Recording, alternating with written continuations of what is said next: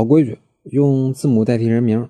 A 女士和丈夫于二零一四年在民政局协议离婚，离婚时孩子三岁。离婚协议里说，孩子归 A 女士抚养，家里的二十三万存款也归 A 女士所有。男方呢，则以后不用再给孩子抚养费了。但是离婚以后，A 女士做生意被骗，现在一个人养孩子比较困难，就留言问小林：现在能不能让前夫每个月开始给孩子抚养费呢？答案是能。